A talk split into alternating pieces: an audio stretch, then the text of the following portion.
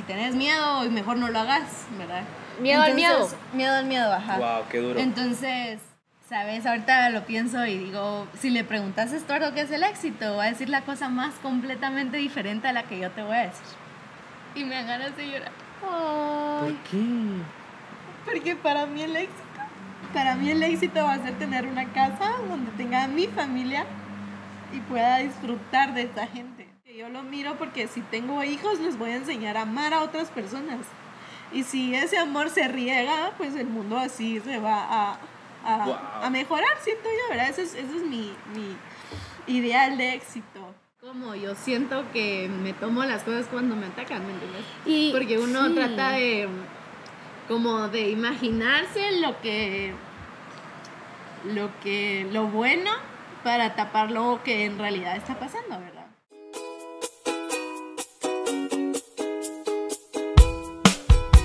Hola, hola creativos. Bienvenidos a En Blanco, el podcast en donde tratamos de romper estereotipos, aprender de nosotros mismos y abrir nuestra mente con diferentes perspectivas que podemos usar para crecer.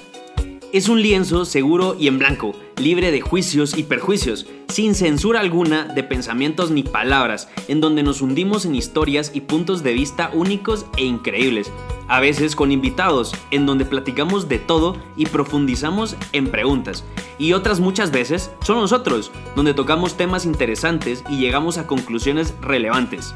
Somos Milifer. Bienvenidos queridos creativos a En Blanco.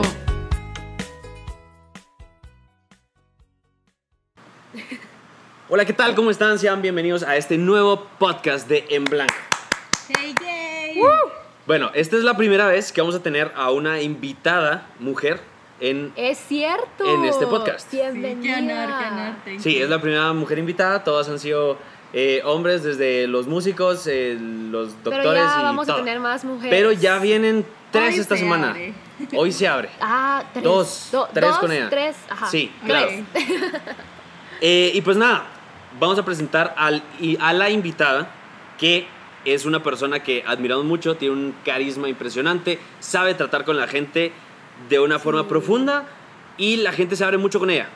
O sea, es una, es una actitud y una aptitud muy interesante. Entonces vamos a hablar un poco de cómo lidiar, digamos, con el servicio al cliente, con las personas, pero más que eso es conectar con la gente. Pero como saben, nosotros tenemos nuestra conversación, nos vamos a ir por todos lados y a ver qué sale. Al final tenemos nuestra sección de preguntas directas, que ok. es lo de menos. Primero hablemos de cómo se linchó el pie con un zancudo. No, hombre, pero primero hay que decir el nombre. Sí. Tenemos aquí a. Rosario Salazar, Oh, alias. La Chayo, mi prima.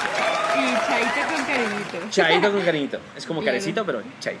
Chaito. Pues les estaba contando que yo soy alérgica a los piquetes de mosquito. ¿va? Y una vez nos fuimos con la familia de mi novio a Que la aquí lo tenemos atrás, en Sí, producción. ahí- él es el, el encargado del café. En esta ocasión sí. Y la cosa es que sin saber, bueno, lo más chistoso es que estábamos almorzando, eh, así como aquí, que estábamos afuera, ¿verdad? Y todos estaban tomando chela porque estábamos en la playa o con calor. Y pues no, la Chayo siempre tiene que tomar leche. Entonces yo tenía ganas de leche, me fui a servir mi vaso de Ah, leche. Sí. Leche. Y solo Sí, yo sí. comiendo camarones y leche, ¿verdad? O sea, No. en serio.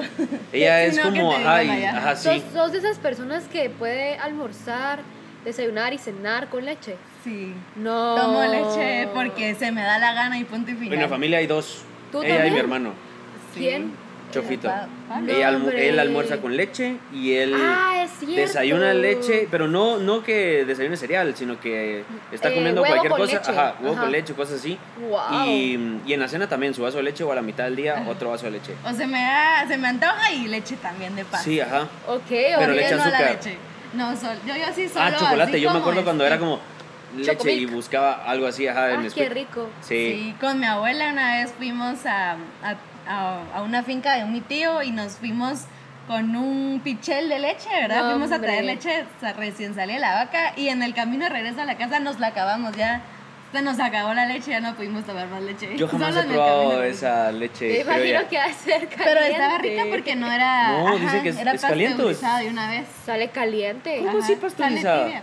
Es que con una máquina se la sacan, ¿verdad? La vaca. Ajá. Entonces solita esa, según yo, el calor de eso, más el calor de la vaca, digamos. Porque la vaca- Ah, la leche. claro. O sea, la vaca Wow. es caliente, pues. Sí. O sea, Sí, Todos claro, la, ajá, sí, ajá. tenemos 37 de temperatura que nos la toman en todos lados ahora. Cabal, exacto. sí, entonces ni modo, ahí están los líquidos, ahí se calienta el líquido, pues. El calor corporal se le pasa. Ajá. La cosa es que todos tomando leche y. No, todos tomando cerveza y yo leche. Y de la nada, como que empezó a picarme el pie horrible, horrible, horrible. Y no teníamos nada porque nadie, nadie es alérgico a la. Solo yo, ¿verdad? Y nadie carga un botiquín de medicinas o algo así. Bien, pero fue como.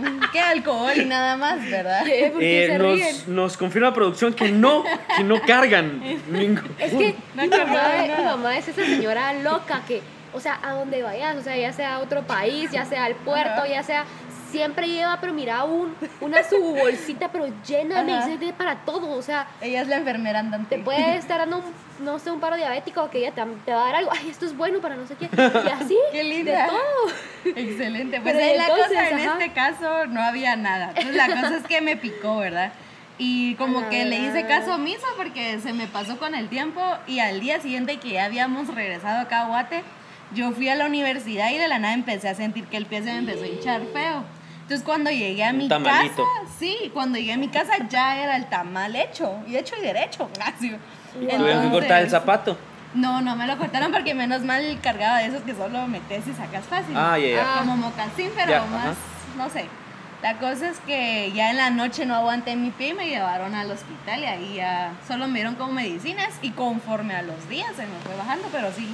Era Guau. una cosa que se me puso morado, imagínate. No, eso. hombre, qué horror. Yo no horrible. me acuerdo de eso. O sea, yo no, no vi las noticias. Yo En no el- sé En el grupo fue. de la familia lo compartí. Es muy probable, pero no lo veo. Yo tampoco veo los grupos del, así los grupos en general, casi Yo ¿Qué no tal? veo grupos de la familia. que, casi grupos que tampoco. Ajá, cabal. Veo solo como que los de la U. Yo veo el de derecho y Porque ya. me dicen así Y como ahí que se quedó Sí. todo.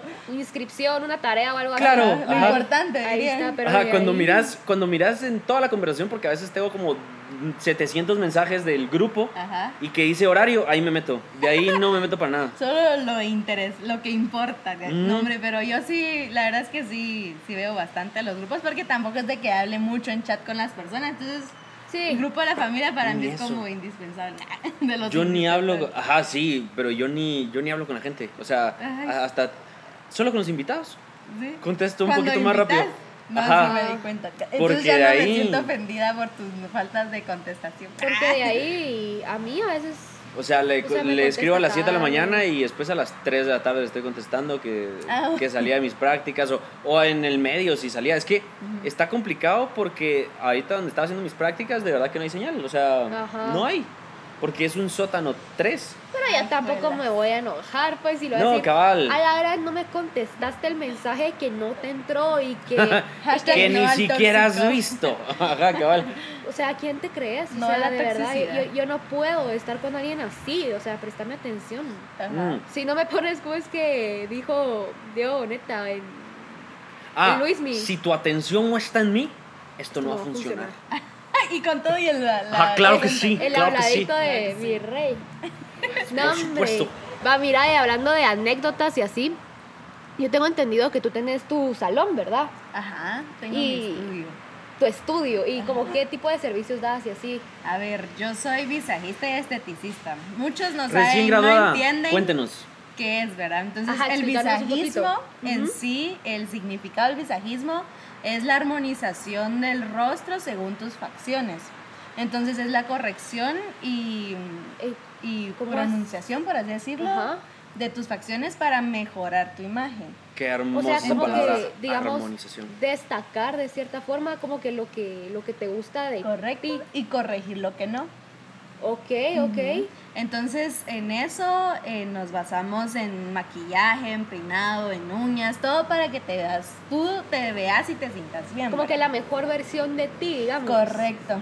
Wow, qué interesante, qué Sí, bonito. esa es mi frase, sacando la mejor versión de ti. Ah, ese es tu eslogan. Ah, qué lindo.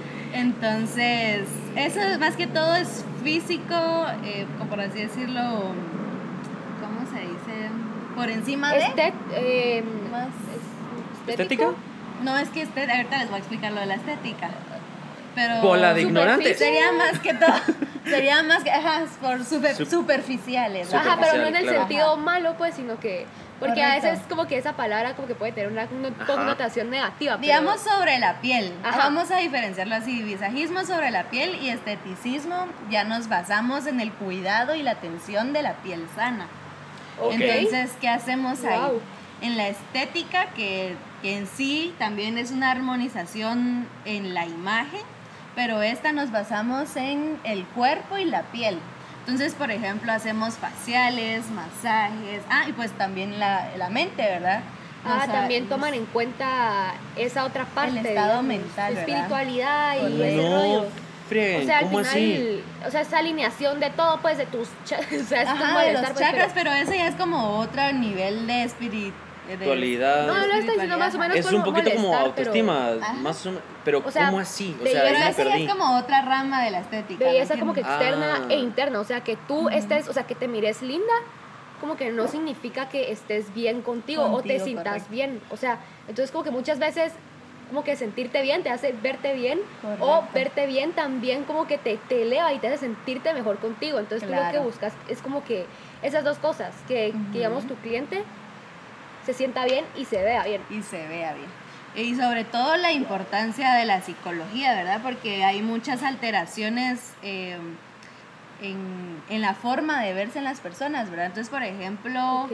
ahí está la, la anorexia, la bulimia y todos esos, que muchas Ajá. veces las personas, pues, definitivamente no se, ve, no se sienten como se ven, ¿verdad? Sí, pues. Entonces también vemos toda esa parte para saber cómo llevar a esas personas a sentirse bien con ellas y encima de eso, y además eh, poderse ver bien, ya sea con aparatología para moldear el cuerpo, los masajes para relajar a la gente o como terapia. Acupuntura. ¿verdad? La acupuntura no la vi, pero sí también está en esa rama. Pero qué loco, yo no sabía Wow. que era tan profundo lo que había estudiado. O sea, yo pensé que era como masaje. es que, Ajá. ajá, eh, No, digamos, sí. lo que más nos mandaba era foto, digamos, de maquillaje de mm, Ah, como disfraces. artístico. Ajá, eso es, eso es Artístico. porque a mí me gusta como Ese es tu hobby. rollo. Ajá, y, y tiene unas cosas de hacer yo impresionantes. he visto. y pero sí, solo Me encanta. yo pensé que era más o menos eso, no sabía que era tan tan a la cabeza y psicológico Es y súper clavos amplio así, porque wow. también vemos nutrición y, mm, Wow. y ejercicio, ¿verdad? Como recomendar a las personas a que en su rutina diaria tengan la- el hábito de hacer ejercicio porque sin, sin el ejercicio y sin una buena alimentación ninguno de nuestros tratamientos serviría. Igual como ¿Verdad? que tiene que ver mucho con los niveles de energía, por ejemplo, porque o sea, a mí lo que me pasa es que llevo un montón de tiempo no hacer ejercicio y estoy como que toda muerta, así como que el sedentarismo de cierta forma como que te apaga. Ay, sí. Pero- y sobre todo eso es de- más del cuerpo. Tu, cuerpo solito lo genera, tus hormonas, para que tú te sientas bien, ¿verdad? Ajá, te saca, ay, ¿cómo se llaman las endorfina. endorfinas? Ajá. Sí. Pues todo eso hay que nivelarlo, ¿verdad? Entonces, y más lo de la energía es súper importante en los masajes, porque por ejemplo, yo Ah. tengo la habilidad Ajá. de que cuando hago un masaje yo transmito energía. Cuando Ok. mucha de, muchas personas que he oído que hacen masajes, ellas reciben la energía, ¿verdad?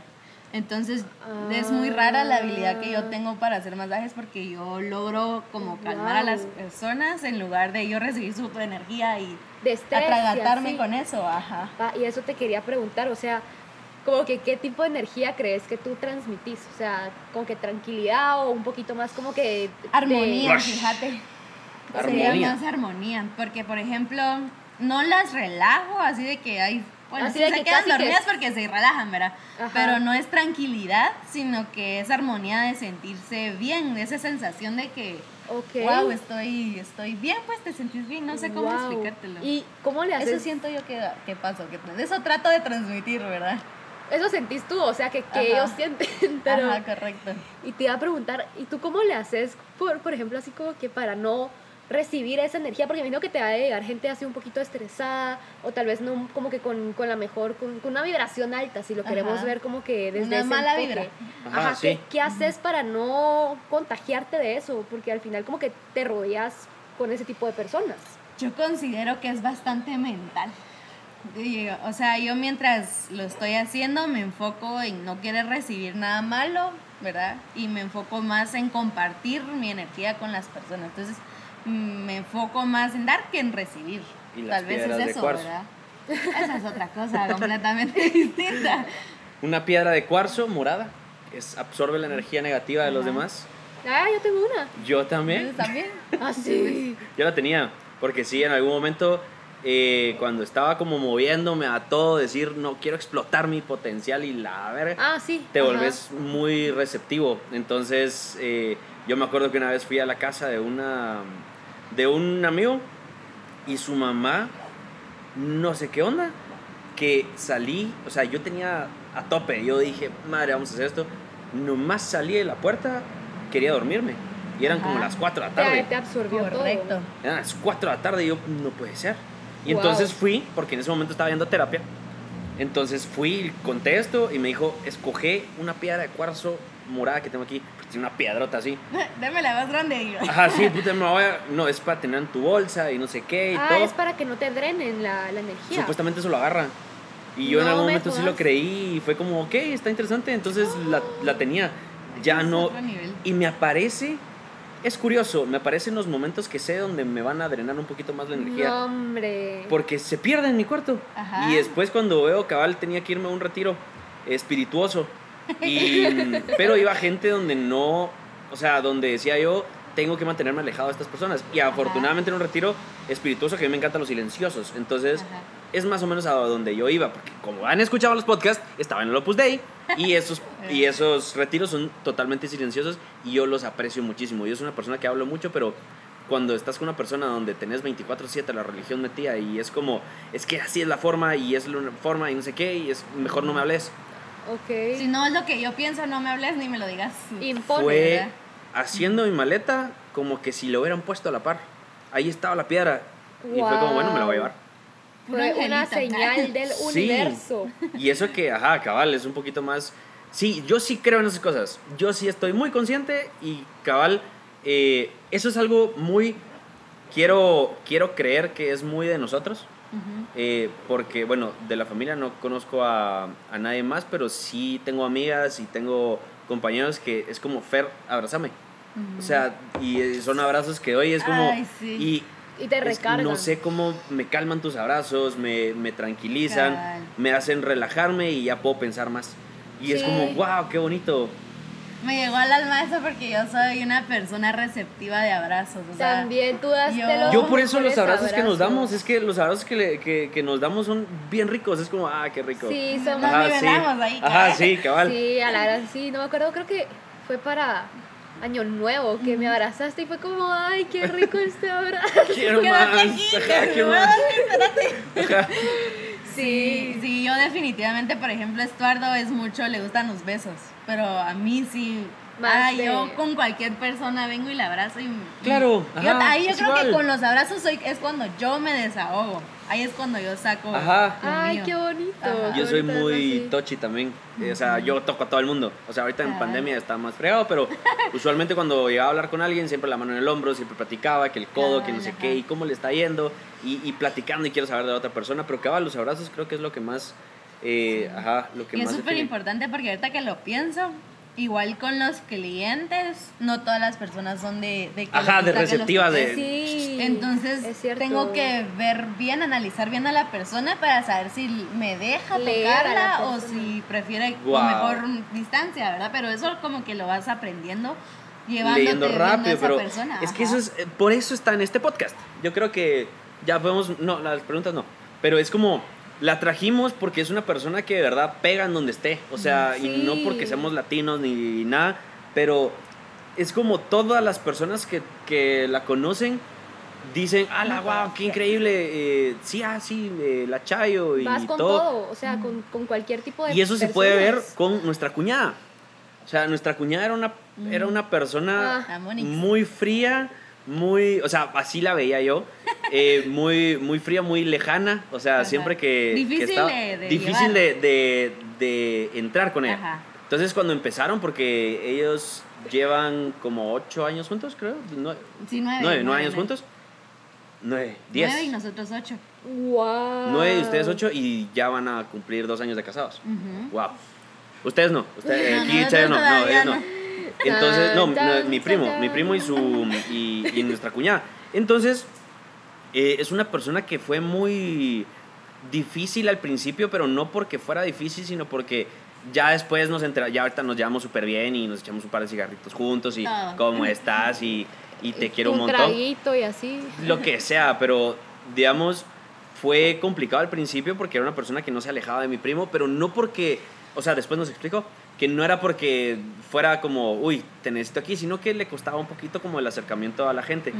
Y, eh, o sea, y usted fue su madrina de boda y La damita. la dama de, de Ay, boda y la peinó y todo, y es como, ay, Mónica, y ahorita se Sí, disfrazaron de, de las chicas superpoderosas, Ay, y es como... Se adora. En la vida hubiera pensado que Mónica hubiera hecho eso. Sí, pero yo creo que además de mí, también como que Sebas, que es de nuestra familia, También es, es, que, es, cómo es que somos de esa misma generación. ajá. O sea, éramos Los los, tres, tres, los éramos tres. los tres. O sea, la Chayo, Sebas y yo, porque tenemos más o menos la misma edad, y nos íbamos a todos lados juntos y éramos, éramos los tres. Ay, o sea, qué lindos. No, no ¿No hay mucha la foto de diferencia. nuestra primera comunión? Hicimos la primera comunión juntos. wow, eh, eso no sabía. Yo me estaba casando con dos. jota. Incesto no es pedofilia porque todos somos menores. Poliamor a la verga. A la verga. A la Para el verga. poliamor.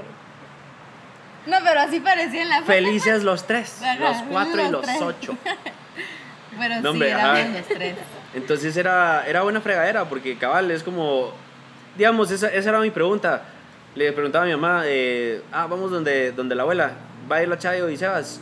Eh, creo que no, ah, entonces no quiero ir. Así, sí, no. Así. Ajá, sí, ya no quiero.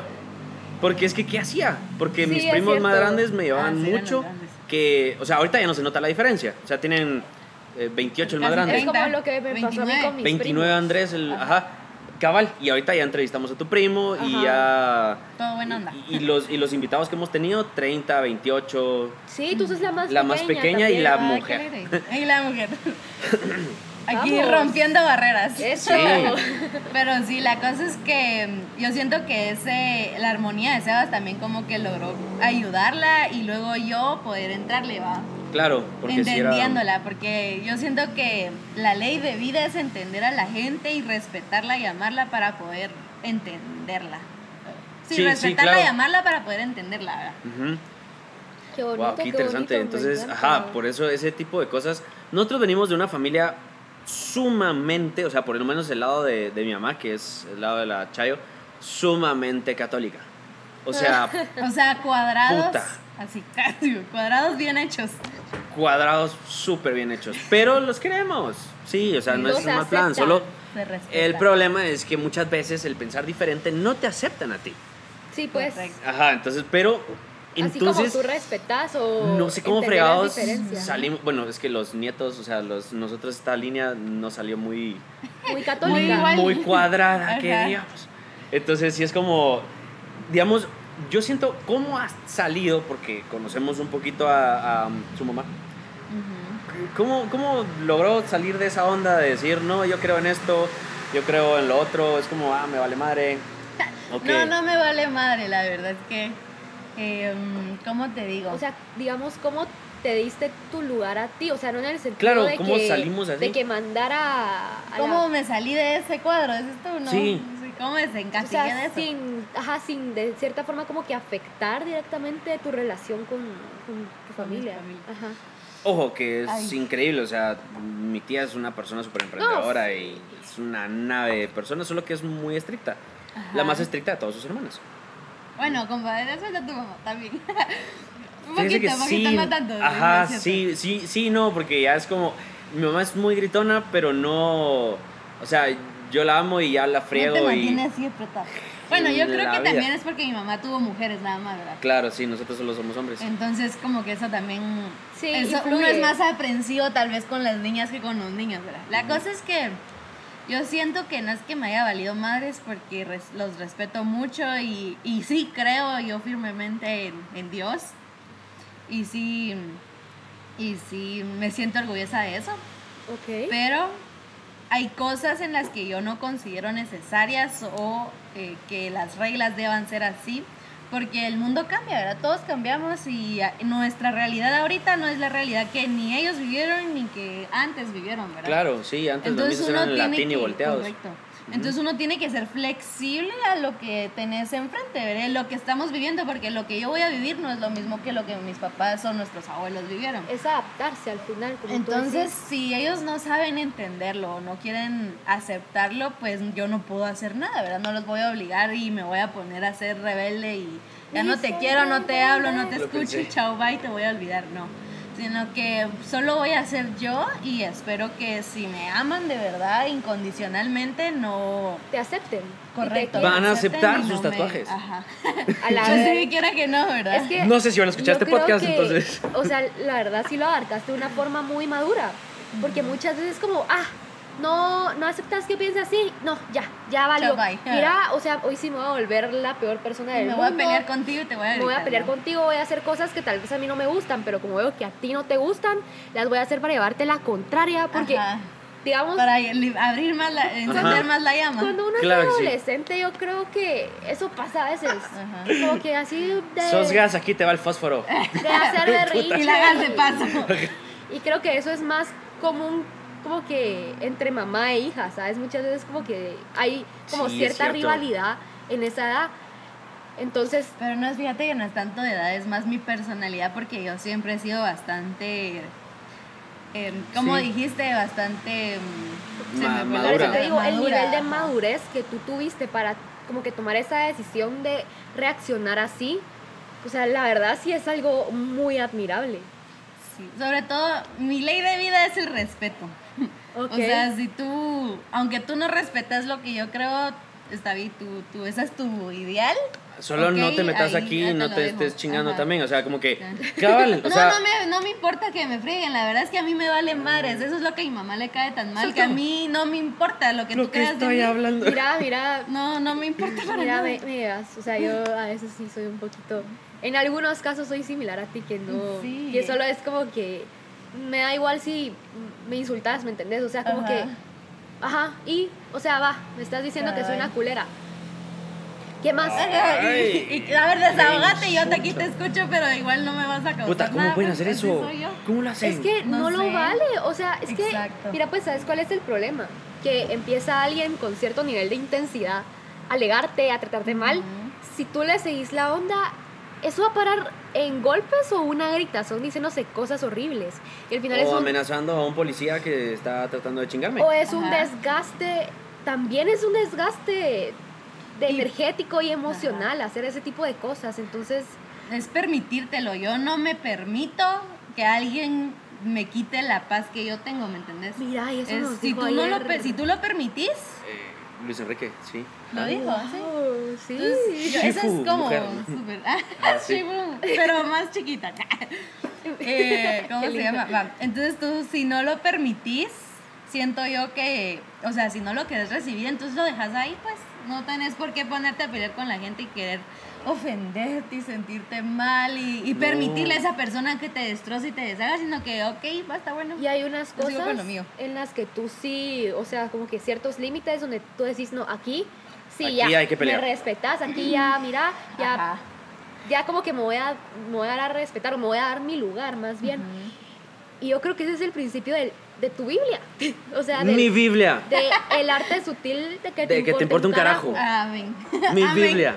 Que Sí. habla un poquito de que no es Puta. que no te importe nada, porque al final si no te importa Correcto. nada te vas a volver un, sos un a sociópata. No, sola, pues. Sí, o sea, ajá, si no te importa nada, sos sociópata. Ajá. O sea, vas a matar mañana. O sea, Exacto. tú Sí. decidís como que cuáles son las cosas que te van a afectar y por ende ¿Qué como que vas las a cosas permitir entrar y qué vas a permitir? que no tú. Ajá. ¿Qué es lo que vale más para decir esto sí importa y esto ya no importa tanto? Yo siento que yo siento que sí hay que saber porque muchas veces eh, muchas personas predican el decir no violencia, pero hay veces en las que hay que conocernos suficiente para saber ahorita tengo que pelear, ahorita esto no lo puedo soportar, ahorita esto sí tengo que decirlo, ahorita me tengo que esconder. ¿Dónde puedo ir a llorar y dónde puedo ir a lamer mis heridas? Y eso es Hay que inteligencia saber todo eso. Ajá. O sea, la inteligencia emocional es tan importante y no lo enseñan desde chiquitos, que es algo. Que nos va a llevar toda la vida, porque imagínate, las personas que no tienen la inteligencia emocional muy, digámoslo así, alta, eh, eso es lo que pasa, ¿verdad? Ellos se atormentan tanto y no se controlan o no saben cómo responder que luego solo explotan, ¿verdad? Entonces uno como que tiene que aprender a calmarse, ver qué es lo que está pasando y luego saber cómo reaccionar a eso, ¿verdad? Y eso es lo que no le enseñan tampoco a los niños y es, Es algo que que, eso es, todos ajá, cabal, y, tener. Sí, y es después en el colegio ya están sufriendo porque es que me dijo... no- El y sí, está bien, ajá, cabal, y, y el bullying se entiende, pero ajá, es como, como decir, por ejemplo, hay que saber enojarse cuando hay que saber enojarse. Digamos, yo sí soy una persona, no sé si muy orgullosa, que tal vez sí un poquito, pero llegan Un unos puntos, es que digamos, De- dependi- es que es depende. depende de, o la, sea, de la persona, porque yo yo sí Sí. tengo una inteligencia emocional bastante alta y hay que aceptarlo, pero hay veces en las que me agarran un modito, digamos, lo que estábamos platicando ayer, y creo que lo vamos a volver a contar. Eh, estamos eh, yendo a comprar unos cafés aquí a, a, a Cayela, y yo, o sea, ya habían bloqueado los parqueos, que era cuando los bloquean a las 7 de la noche, eran como las 7 y 5. Y dije, bro, solo voy a comprar, un-". o sea, me, me parqué y puse luces de emergencia. Yo dije, me voy a bajar rapidito a, a comprar el café. Ajá. Y el policía... el carro ahí solito? No, iba No, allá. Ah, bueno, estaba ah, ahí bueno. cuidando. Ajá, cabal, no, o sea, solo... Pero es que, es que ni eso, ni eso, o sea, es como que, a ver, ¿cómo les explico? Estaba a dos metros la cosa, o sea, me Ajá. había puesto aquí enfrente y aquí estaba el café. y- o Estaba sea, enfrente, Estaba enfrentísimo. A 10 pasos. Ajá. Ajá, y entonces yo le dije, entonces llegó el policía y empezó... Ajá. "Muévete, carajo, que estoy-". Intensos. Y yo, hijo de puta, Ajá. me tronó los dedos el maldito. Porque a mí me Qué harta grosero. que me truenen los dedos. Y es muy diferente, o sea, tener esa educación de decir, mire, joven, disculpe, ya pasó la hora, aquí me van a regañar, me... Ala, porfa, Sí. vaya a parquearse o, o a- vea qué otra cosa Al hacer. fin y al cabo, educación. Claro, entonces yo sí me enciendo cuando se ponen así de, de. Y en el tráfico no. El tráfico entiendo porque ahí logré despersonalizar el- la fregadera. O sea, ahí no me lo tomo personal porque ese es el problema. Yo en algún momento me tomé todo personal porque yo soy Fernando Carrillo y después es como, no. Y eso es lo No. peor que uno puede hacer, tomarse las cosas personales a la Sí, gran- o sea, y yo ya en el tráfico entendí. O sea, el chavo que se me metió no se me metió porque se me metió a mí. Porque te quería hacer eso directamente a ti, porque Ajá. le caes mal. ajá. Sí, se metió porque quiere pasar. Hubiera tiene sido la yo. urgencia que sea, tiene un hijo que está, yo qué sé, o sea, nadie Yo, eso es lo que pienso. Yo pienso dos cosas cuando alguien se mete en el tráfico, alguien se porta culero, alguien lo que sea. Pienso dos cosas. Tiene una emergencia familiar. La segunda, tiene que ir a hacer popó. O sea, La Oh, otra necesidad uno. básica. ajá, sí, entonces es como, eso es lo único que pienso. Es como, vaya, dele, pues, no importa. Ajá. Yo aquí estoy escuchando mi podcast tranquilo y ya. Ella está muriendo del hambre. Ajá. Bueno, no, eso No, yo creo que eh, todavía aguantas. no, O sea, te enojas, pero todavía aguantas. Ah, no. no sé. Mira, Ah, es que eso es tuyo. es Sí. que ese es mío. Ah, Yo- bueno. yo no, yo- Ah, Es bueno. que- Ah, bueno. Es que yo sí me convierto, o sea, Ah, sí. me transformo. Es que mira, pues hay Ah, un no, bueno, momento ya sé, ya sé. Tú te convertís con eso y yo me convierto con el sueño. Así igual que, ya te. Fer. Yo soy con el sueño. Sí, yo soy con el sueño. Es la persona más irritable del mundo. Verga, cuando o sea- no Ajá, cuando tengo sueño, con mierda, todos. Ahí sí, ahí sí me a la vuelvo verga. sociópata. Ajá, sí, Sí, a la verga, sí. déjenme dormir. Cabal, algo, algo así, pero conmigo es con la comida. Pero es que es un Ajá, punto. O sea, ajá. va, está bueno, tengo hambre, me aguanto. Pero hay un punto en el que ya me empieza hasta a mover el estómago y hasta la cara me cambia. no y yo me doy cuenta que me cambia la cara y solo es como que los odio a todos. Ah, Sí, sí, sí. me habla, me toca, me Ajá. haga nada. Por eso sí la logro entender. O sea, a mí sí me preocupa cuando tiene hambre. Yo siempre cargaba un sneaker. Eh, de verdad, yo ¿Te sí era de los. sneakers? Yo sí era, ajá. Ya, ya le veía la cara de, vamos a la casa ya. Yo, ¿tienes hambre, verdad? vida. Vámonos a la casa ya. ¿Qué tengo un sneaker? Gracias. Era como, ah, qué linda va. thank you. Ajá, pero sí es, eh, o sea, y la entiendo porque con el sueño soy igual. O sea, con el sueño es como ya, Familia yo, tenían todo el ser. mundo. Verga. Primos tenían que ser. O Sí, sea, es sí. que ya no Yo aguanto. creo que todos tienen ese. ese Mm, o sea, como una- debilidad, una una, debilidad. una necesidad básica que cuando como que les o sea, cuando carecen o como que cuando les hace Ajá. falta algo relacionado a eso, se mueren, Ya, se nos transforman. convertimos. Yo quería ver cuánto tiempo aguantaba sin comer. Aguanté cuatro días. Sin solo con agua. ¿Y de agua pura? Sí, Oh, solo agua. Loco, ¿qué te Entonces, pasa? es que yo quiero llegar yo soy un loco que quiero llegar a extremos. No, no, al madre. Yo quiero, yo No, quiero ver bravos. hasta dónde mi mente puede llegar a soportar algo. Ajá. Entonces quiero hacerme tan dueño de mí que quería ver hasta dónde llegaba. Y creo que solo me comí una bolsita de manías en esos cuatro días. Ajá. Eh, A la gran porque Loco. es. No, Sí. porque quiero ver hasta dónde llega realmente el hambre. Sí, pero y no, yo claro, no me podría, tornaba un pues. poquito. No, tú no podrías. Y está bien. Yo, por ejemplo, yo sé que tú tal vez sí podrías desvelarte, yo no. O sea, y de hecho sí Ajá, lo he hecho. Sí, yo no he Mi dormido máximo tiempo que no he dormido creo que han sido como casi un fin de semana entero. Pero no por fregar Ajá. así, porque estaba escribiendo mi Pero libro. es demasiado. Ajá, eh, Pero hablando de anécdotas, ¿te acordás cuando está en no sé qué Navidad? Ajá. Mm. Todo, yo me puse Verga, demasiado sí. mal esa vez. ¿Por, Por el sueño. Sacaste Sí. al monstruo. Te juro que ahí vimos todas mis etapas Ajá. de sueño. Sí. O sea, era ¿Por como qué? verme bola, pero por sueño. Estaba- Eso estaba es horrible cuando estás bolo de totalmente- sueño. Pero es que como que si de verdad estuviera, o sea, es como la boda de mi primo, que Ajá. yo me puse etílico, ya lo hemos contado. Ajá. Pero no, o sea, yo me puse mal, no me acuerdo. Y está igual, ya, ya, ya, ya. No, Solo estaba balbuceando. Vimos todas mis etapas. Científicamente hablando, como que el desvelarte tanto tiempo como que genera la misma reacción que alcoholizarte. O sea, después de no sé cuántas horas de no dormir, Pero es que imagínate, Sí, eran eso- las 12 de Pero la solo no- te a las metan a la 10. cárcel por Ajá. chupar. A las 10 de la noche empecé así, o sea, no sé por qué, pero esa vez también estaba muy cansada. cansada, yo qué ajá. sé. La cosa es que empecé primero con hambre, ¿verdad? Sí, ajá. Luego- comer- y estaba comiendo por todos lados. Ajá, luego creo que me Ah, empecé sí. a Sí. reír por todo. Sí. Luego me enojé así horrible con todo. mundo. déjenme. Y luego dormiste. No. ¿Y No, luego? y luego me empecé a reír o me reí antes, no me acuerdo. Espérate, Yo creo que la hambre, risa fue antes. Porque... Me reí, me enojé y luego ya no podía hablar. Ajá. Solo estabas como. Ajá. Sí, ajá. Y hasta que pudimos regresar a la casa ya me dormí, pero ahí vimos No, todas pero mis se tiró, se etapas. tiró en el sillón. O sea, Ah, así. Ajá, así como ya. Y como soy friolenta, como con mil cosas encima así. Ay, pobrecita. o sea, pero yo creo que mi cuerpo como que esa vez, no sé, reaccionó bien raro porque tampoco había mucho frío, ni estaba tan noche, Sí. ni... No sé, me estaba pasa bien raro. lo mismo cuando tengo hambre. Mira, a veces me pongo fría, a veces como que me empieza, me agarra la tembladera y ya siento que me voy a desmayar. Y yo digo, ¿por qué soy tan exagerada? No quiero, Cabal. no quiero ser así. ¿me Ayer fuimos entendés? a. Como vino el comediante, Ajá. nos dijo que fuéramos a su show. Ujú. Porque ayer tenía show. Ah, sí, vi las historias. Ajá, buenísimo. Eh, o sea, muy bueno, la verdad. Ujú. Y entonces eh, llegamos, yo me sentía VIP porque fue como, déjalos entrar. Yo, ah, wow, es que sí, güey. Aquí. Claro que sí. Aquí Vengo con yo. él, güey. Vengo con él. Arreglate yo con que aquel. Estaba bien fresh. Y yo, claro que sí, con permiso. Y la pobre Emilia atrás. Y así como, No, "Ay, no, yo aquí, pasa tú, por favor. Porque venimos Esta con es mi él. mujer, también viene con él. Venimos con él, güey. Ajá, sí. Y, y a la nada, creo que no, ni, ni se terminó el pan, porque es que ayer fue un día corrido por todas Ala, las entrevistas, es por todos lados.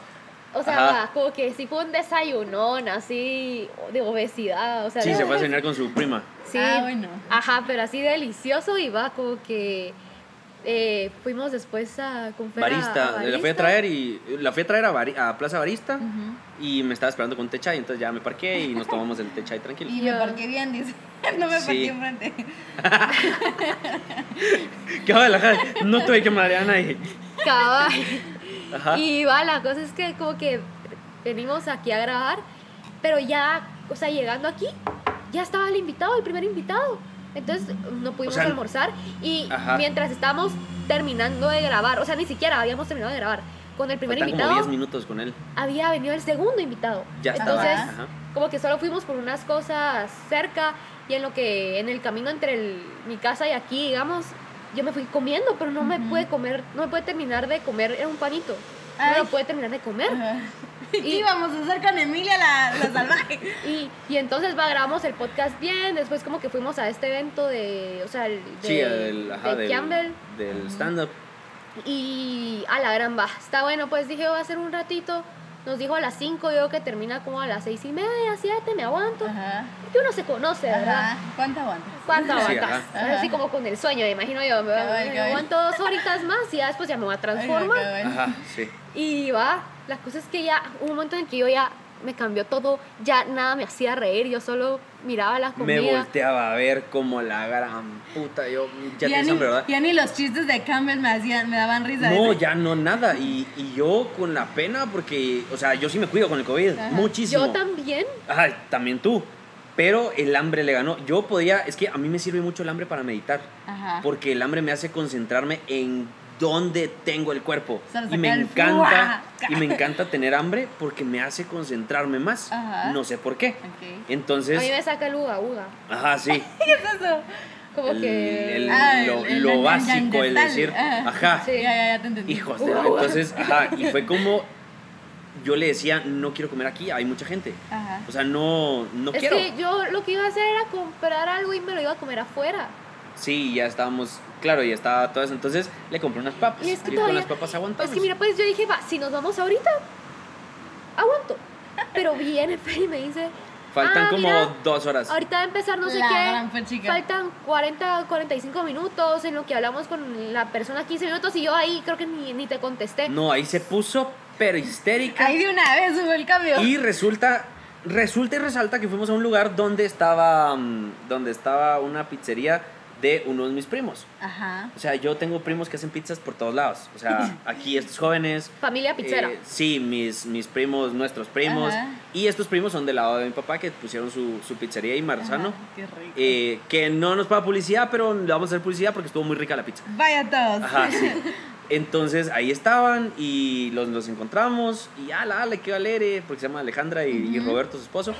Eh, entonces, ¿cómo están? Sí, ya pidieron pizza y pedimos la pizza y todo.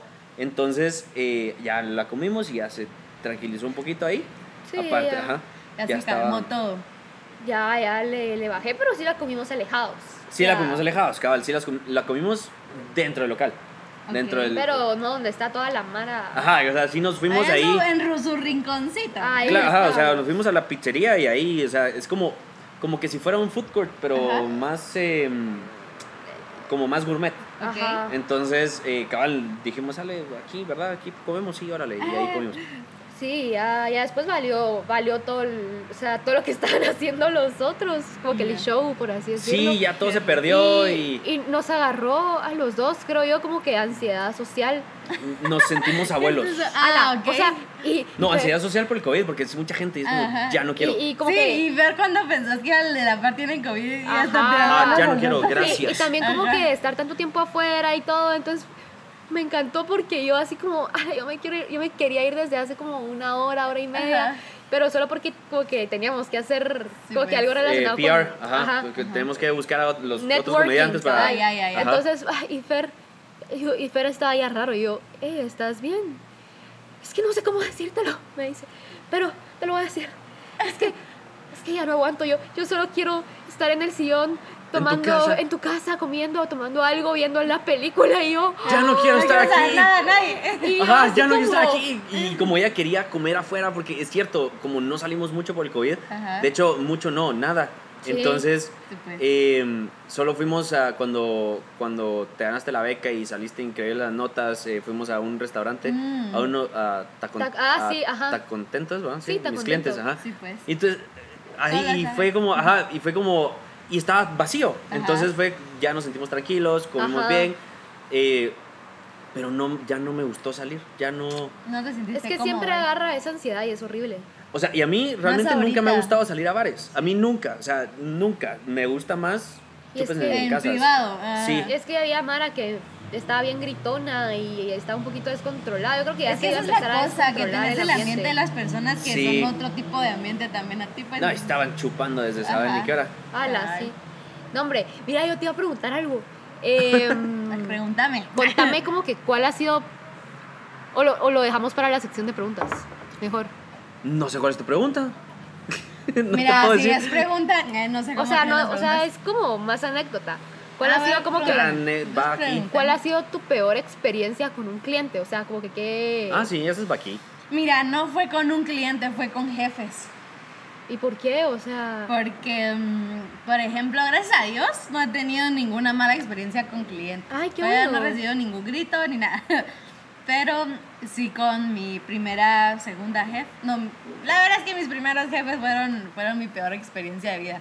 Pero de eso se aprende, ¿verdad? Guau. Por ejemplo, el primer trabajo que tuve fue mm, en, en un colegito chiquito, donde la señora igual me gritaba ya casi que. No, Y ah, me cierto. dije, mejor no. Cierto, cierto. Y luego estuve en otro aquí en Cayalá, donde, ay Dios mío, cada papá era tan intenso que la señora, mi jefa, y era como, mira que no sé qué, mira esto que está pasando, mira esto, no sé qué. Ah, la alegaban y, por todo. Y me empezaba a gritar, me empezó como a hacer sentir mal porque me ignoraba, o sea, literal, le decía algo y como, y o pasaba o algo así y ni me volteaba a ver.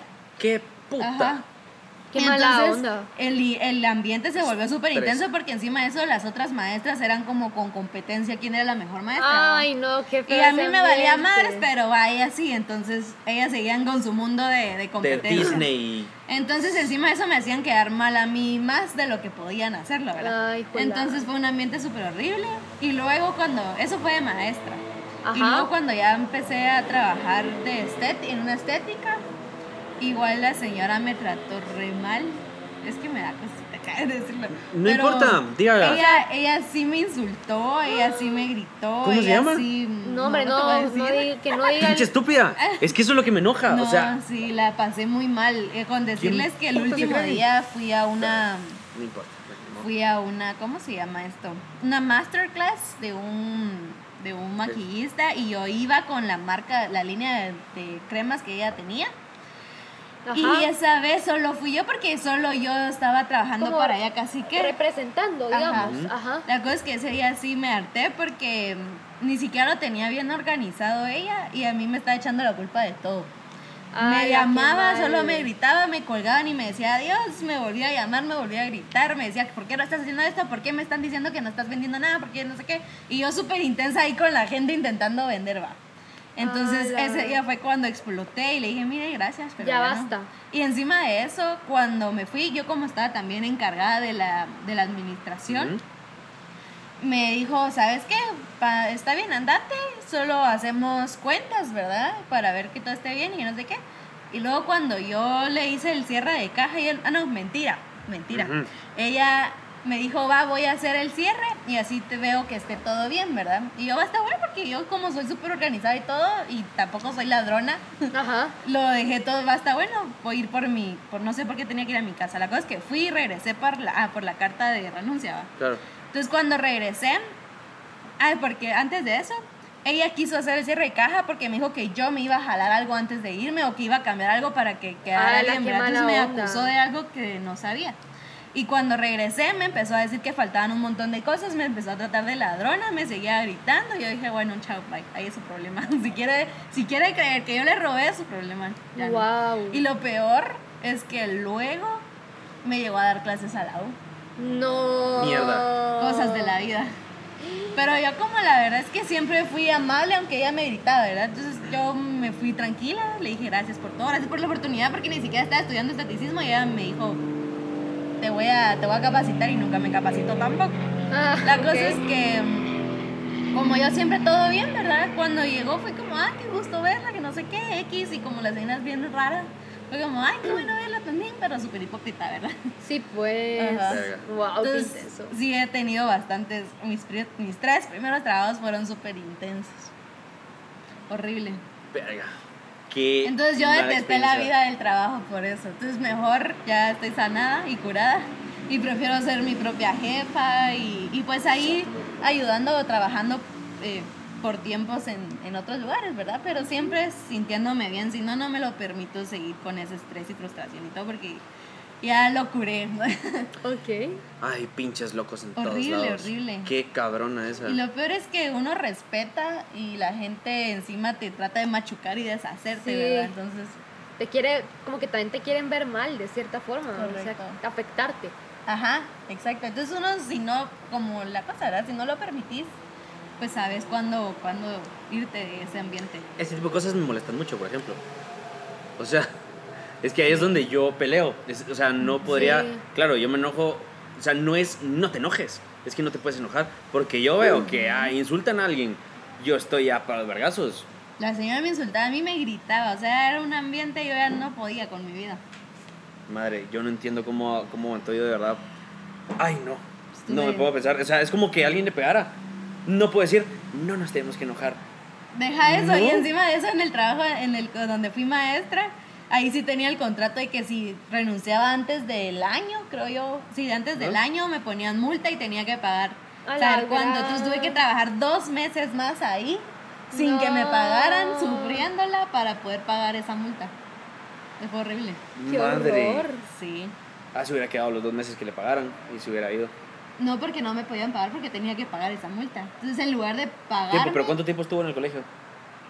como solo aguanté el primer como cuatro meses, sí. No. Ah, sí, pues no. entonces No. no, yo, yo pensé que llevaba 10 y que no, solo los no dos. llevamos años, ni a claro. medio año. Wow, ok. O sea, fue al principio espanto. así de feo, empezó todo el ambiente. Entonces, y me encantó. Yo iba súper ilusionada porque el lugar era súper lindo, me encantaba porque había que tener energía, pero también era bien cansado. Yo creo que es un Entonces, poquito la lógica de la olla de cangrejos. ujú, ¿cuál Que, que en Guatemala, si alguien ve que está subiendo, lo tratan de bajar. Entonces, pues hay competencia. Porque en el área de educación me parece una vil idiotez que exista competencia. Porque están enseñando. O sea, Correcto. yo estoy enseñándole a otro ser humano a cómo funciona relativa a la vida. Ujú. Sos como el ejemplo. No podés, Exacto. no podés competir por ser mejor o peor que nadie. Ahí no estás compitiendo, ahí cada uno enseña lo que, lo que tiene que enseñar y por eso hacemos estos podcasts y llamamos a gente porque cada persona tiene su historia, cada persona tiene su, su forma de ver la vida y es importante que los demás aprendamos de todos. Sería idiota decir, solo vamos a traer un invitado porque él nos puede enseñar todo. Todo. No, por eso tenemos a todo el mundo. Hay diferentes como que respuestas o camina, ajá, caminos Sí. para llegar como que al mismo lugar. Lo que queremos hacer es, digamos, hay una pregunta que va a salir después, que es eh, sobre el éxito, por ejemplo, eh, que es la pregunta de, de Mili. Y nosotros queremos hacer como un, una especie de libro de to- todas las respuestas, porque todas han sido variadas. Todas han sido variadas en el proceso y todas resultan, no le voy a decir la respuesta mejor para que nos diga usted. Similares. Entonces, ajá, muy Ajá. similares. Sí, es siempre nos muy han, interesante. Ajá, siempre nos han dicho como, eh, tal vez el éxito es ta, ta, ta, pero termina en esto. Y son personas tan diferentes Ajá, en todos los sí. sentidos que se dedican en diferentes cosas, que su personalidad es diferente, su energía es diferente, pero al Sí. final llegan como que a- Al mismo punto. Al Al mismo punto. Entonces yo creo que es, que es importante entender toda esa como revolución de cosas que nosotros tenemos y nosotros podemos hacer. Y qué cool era la gente. No entiendo en la educación, o sea, la educación es una vocación, no es un trabajo. O sea, que te paguen por educar, buenísimo, es como un doctor. Te van a pagar por hacer las operaciones, pero no estás ahí por eso, estás para salvar vidas. Es muy distinto. Ser abogado no estás porque te van a pagar un montón por una firma, estás porque querés justicia, porque querés que la gente vea detrás de eso. Yo creo que ahorita ya tengo una testigo, yo no fui así siempre, yo era una persona rarísima, un niño puta, Llorón y explosivo. llorón, explosivo, eh, ¿Ah, sí? enojado. Sí, sí, yo era un lloronazo.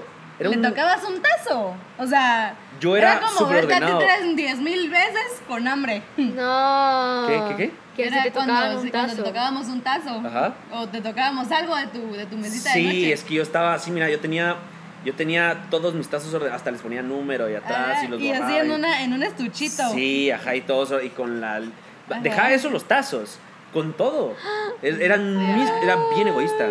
Y era una persona ultra, mega, hiper egoísta. Y... Mm, Yo también. ajá, y no sé, yo creo que en algún momento, porque yo hasta donde sé, ya no me considero lo mismo que antes. Ok. No sé qué piensa... Pues no sé, no vivo contigo acá. Ah, ya no, sé qué es pero- tocarte los tazos. pero. Crecieron juntos. Pero no sé, yo creo que todos cambiamos. Igual, seguro yo tampoco soy de. Ni siquiera, la verdad es que ni siquiera que- me acuerdo cómo era de chiquita, empezando por A ahí. la madre, pero es que yo sí me acuerdo que yo era así, o sea, a mí me costaba mucho conectar con la gente, me costaba mucho hablar con una persona, eh, era Ah, bueno, sí, eso sí cambiaste un montón, tu Ajá. forma de ser. de relacionarme con la gente, era, era muy, todo el tiempo vivía como enojado, como triste, Ajá, como... Pero primero cambiaste como por el Opus Dei y luego ya fuiste tú. O sea, hasta Sí, después del Opus Dei fuiste tú. Ahí, ahí fue cuando Sí. uno te conoció a ti, en verdad. De a de veras. Sí, o Ajá. sea, siempre, o sea, hubo como una época entre mi niñez y el Opus Dei donde dije yo, bueno, este soy yo. Y luego el Opus Dei me moldeó a una Otra forma cosa. de Ujú. que no era muy... O sea, que, es que te venden mucho el miedo. O sea, era como, yo me acuerdo que me dijeron que si me iba, iba a ser un, un Judas. Y yo iba, o sea, que me recordara que yo iba a darle ese beso a Jesús de traición. Ujú. Si me iba de... Y fue como, mira, Jesucito, no te estoy, no te estoy traicion- traicionando, yo quiero vivir esto y me voy. O sea, yo tuve una catarsis en México Sí. en el cañón del sumidero porque sí estuvo fue una pelea interna durísima era un espanto un miedo una no sé entonces cabal ya ya no giró mi vida en torno al desarrollo propio que sí lo estaba haciendo detrás porque yo pensaba como yo quería pero a- para mis adentros Pero te lo estaban Ajá, y, dejando y para adentro, afuera ajá. no podía expresarme como, Correcto. como quería, porque yo, o sea, no podía tener amigas, no podía tener un amigo gay, porque no piensan lo mismo, y es como, es una buena persona, ¿por qué no? O pueden pensar lo mismo, o sea, hay gays católicos, religiosos. Sí, es cierto. Y, Y los tristes que no lo saben recibir, ¿verdad? Ajá. Lo que Sí, ajá, en y- y lugar es de como lo- buena, mejor Ajá. persona, pues. Y siempre me decían así como que, eh, sí, o sea, pobrecitos ellos, hay que rezar porque ya se van a condenar. Y es como, ¿cómo Sí, putas sabes? no vas a rezar no? por cambiar a alguien, pues. El Opus Dei fue una época muy buena en mi vida porque me hizo madurar mucho, porque me fui a mi casa a los 18, Ajá. estuve ahí fue donde empecé como a cambiar la, la universidad, la gente, lo- eh, viví, estudié en un colegio solo de hombres, entonces era como muy difícil relacionarse, pero nunca me costó eh, relacionarme con la gente, o sea, como que realmente yo sí soy esa persona extrovertida, molestona, pero Ujú. algo lo ocultaba. Al principio tal vez fue mi papá y luego ya el Opus Dei, pero al Ujú. final salió y ayer Y un señor tú, pues, quiera Ajá. que no, al final para saliendo tu termina propia saliendo, esencia, ajá, pues. cabal. Y por ejemplo, ayer un señor que se nos Ah. acercó y ¿de dónde era? Ecuador. Era Ecuador. Puta, un loco. me da mucha risa. Ajá. ¿Qué les su- dijo? No sé, solo se acercó. ¿Qué onda, patojos? ¿Cómo estás? ¿Y cómo están? Pero es que y era nosotros seguimos la conversación sí, y qué como, onda y cómo ah, estás y súper. todo. Lo bonito es que ustedes también lo Sí, recibieron. son pues. igual, somos Ajá. iguales. Entonces, creo que es importante como replantearnos todo lo que somos nosotros y cómo podemos entender nuestra propia historia, qué es de nosotros que podemos seguir usando y qué no, porque no estás predeterminado a algo. No Sí. estás como... No puedes encasillarte a algo también toda Ajá, tu es, vida, pues. es imposible, sería una estupidez hacer eso. Si tal vez a los... Hay gente que estudia derecho y a los cinco años de estudiar derecho quiere ser un real estate y Ajá. compra casas Ajá. y después le gusta arreglar las casas, qué buena onda. Y Sí. hiciste derecho cuando querías hacer derecho, ahorita ya estás haciendo diseño de interiores. Sí, cabal, acabo de ver un, un meme, pues, que decía, eh, le preguntan, ah, sí, es un video de una muñeca que nunca vi la, la, cara- la caricatura, pero bueno, la cosa es que le dicen, em, ¿cuál es tu meta? Le, le preguntan a la, a la chavita. Y ella así como, no tengo metas. Claro que sí tienes metas, le dice la, la maestra. Y ella, no tengo metas. Claro que sí tienes metas. Entonces, por la chava como para contestarle, porque la señora le iba a decir que sí tiene. Le dijo, mi meta es no llegar a los 40 años odiando mi vida porque estuve trabajando en algo que no me gusta. Que no ok, me gusta qué hacer". bonito. Qué buena meta. Entonces, Sí. y eso que se lo contestó solo porque... Porque la estaba chingando, ajá. Entonces yo dije, wow, la verdad es que, que es cierto, porque un montón, así como hablábamos la vez pasada de lo de los primos, que al final todos estudiamos algo que al final no vamos a... Ejer- no a- ejercen a como que lo ejercer, que- Correcto. No de ejercer de Entonces todo. yo Ajá. me quedé pensando y dije, wow, o sea, yo también entré en conflicto en el momento de a mis 15 años, ah, la chavita dijo, a mis 15 años me obligaron a escoger qué quería trabajar y luego llegué a los 40 años odiando lo que escogí, Wow. ¿verdad? O sea, es, Sí, y es es cierto, desde cierto. chiquitos nos se pushean a ver ¿Qué quieres ser? ¿Qué quieres ser? Ajá. Ajá. Y uno así como, ni siquiera conozco todo como para saber qué Ni quiero. ¿va? siquiera te conoces bien a ti, o sea, porque Exacto. no te, no te has desarrollado del todo como, como ser humano. Sí. Sí, y ese fue mi conflicto a la hora de escoger qué estudiar, ¿verdad? Porque yo ni siquiera, si me preguntas ahorita, yo hubiera querido estudiar medicina. Y, nunca en mi colegio, en mi vida, hubiera pensado estudiar medicina. Pero es que nunca es tarde. y la cosa es que, espérate. La cosa La es cosa que- es que cuando Tiempo. llegué, según yo en el colegio, iba a ser psicóloga, ¿verdad? Para poder ser catedrática, eh, para ser Maestra. maestra, ajá. Ajá. Y cuando terminé mi, mi colegio fue como la gran... Y trabajé lo de la maestra, dije, no, esto no es lo mío, yo en, en mi vida voy a, voy a ser maestra más.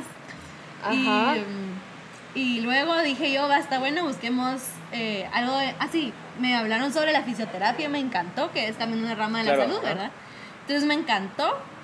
Y la verdad es que mi mamá siempre me metió el miedo de que si tenés miedo, mejor no lo hagas, ¿verdad? Miedo al Entonces, Miedo al miedo, ajá. Wow, qué duro. Entonces, al momento de que me dijeron, mira, tenés que manejar, a mí me da miedo manejar horrible. Entonces, cuando me dijeron, tenés que manejar de noche hasta la final de la Roosevelt en Pormisco para ir a estudiar, ¿verdad? Porque como wow, iba se a trabajar toda en, la en el ciudad. Y de noche, y salía a las 11 de la noche de la U. No, qué Entonces me entró miedo al miedo, me entró más miedo y luego dije, no, entonces no quiero estudiar fisioterapia porque me va a tener me va a arriesgar un montón yendo, Sí, ¿verdad? no, no, no, para nada. Entonces dije yo, cuando el, en el primer día de U, le dije a mi mamá, mamá, no quiero ir, que no sé qué. Bueno, mis papás la verdad es que siempre me apoyaron como, basta, bueno, si tú crees que lo puedes hacer, yo me creía la superpoderosa y yo dije, ay, me voy a manejar hasta allá. Va". Y cuando les dije que no, mis papás pues me dijeron, está bien, va, tranquila, vamos a, mi No mamá pasa dijo, nada. vamos a ver a la U, ¿qué más, qué otra cosa te interesa, verdad? Entonces mi mamá me Qué llevó. linda. La verdad es que me super comprendieron y no me juzgaron. Es lo que Qué más me gustó. lindo. Entonces mi mamá dijo, va, vamos a la universidad y vemos qué hay. Entonces ahí buscando, yo estaba frustrada y mi mamá ahí aguantándome, ¿verdad? Estaba frustrada y viendo que había que cargar todas las carreras que habían en la U, porque como ya la había pagado, tenía que ser en esa universidad. Y solo, y en ese tiempo me estaba empezando a gustar lo del maquillaje y todo. Ahí es donde estaba empezando. Y le decía a Estuardo, ay, es que yo quiero ser youtuber y subir maquillajes y tal, de cosas que ya no hice.